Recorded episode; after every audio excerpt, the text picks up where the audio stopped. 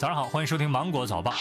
今年国庆不宅家，旅游成为了新的标配。有数据显示，年轻人成为了最积极的出游人群。九五后首次成为了黄金周全国出游的主力，占比百分之三十，排名第一。同时呢，三线及以下城市出游人次占比达到了百分之六十，人均花费增长百分之五十五。上海、广州和北京成为最热门的出游目的地，杭州、成都、重庆、深圳、西安、武汉和昆明分列第四至第十位。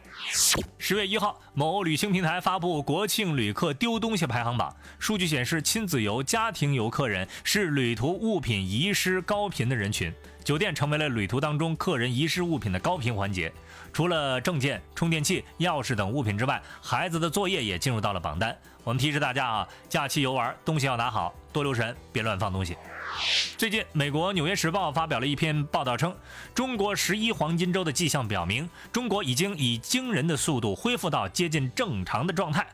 报道称，当人们挤进火车、拥入古老的庙宇，以及做其他许多国家人民仍只能梦想的一切事情的时候，这是表明中国从疫情当中复苏的最清晰的信号。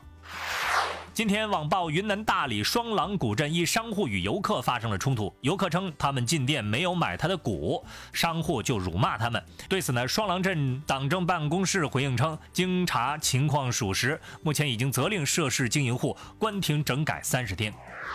十月六号的消息，特斯拉对外事务副总裁陶林针对特斯拉国产 Model 3标准续航升级版降价一事回应称：“感谢各位车友的分享，不求所有的人理解和认可，但是希望啊，逐步大家能够相信我们的初心，确实是希望能够让消费者拥有性价比更好的产品，而不是让自己的利润最大化。”据了解呢，国庆长假期间呢，特斯拉宣布国产的 Model 3标准续航升级版降价两万一千六，国产 Model 3长续航后轮驱动版降价三点四一五万元啊，均为补贴后的售价，这也就引发了老车主的不满。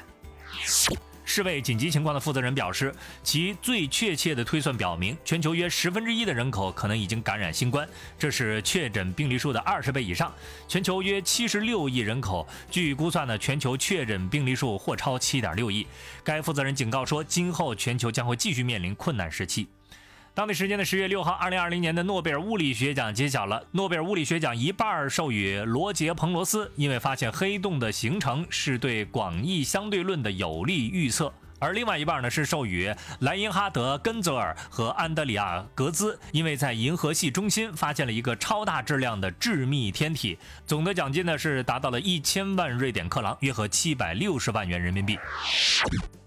根据世界粮农组织发布的报告显示，百分之九十以上的食物过敏由牛奶、鸡蛋、鱼、贝壳、海产品、花生、大豆、核果类和小麦等八大类食品引起。我国常见的过敏原有：一、鸡蛋。中国鸡蛋的过敏患病率达到了百分之三到百分之四。二是牛奶，牛奶过敏患病率是零到三岁，大于四到十七岁，然后再大于成人。那么我国内地一岁以下婴儿的患病率达到了百分之一点三。那再说第三个是花生过敏排第三个啊。此外呢，我国芒果、桃、龙眼、猕猴桃、荔枝等食物过敏的人也很多，而荞麦、花椒、昆虫等食物导致的过敏是我国特有的类型。您对什么食物有过敏吗？要提前留意了哈。好了，以上就是今天新闻的全部内容了。祝你度过美好的一天，我们下回见。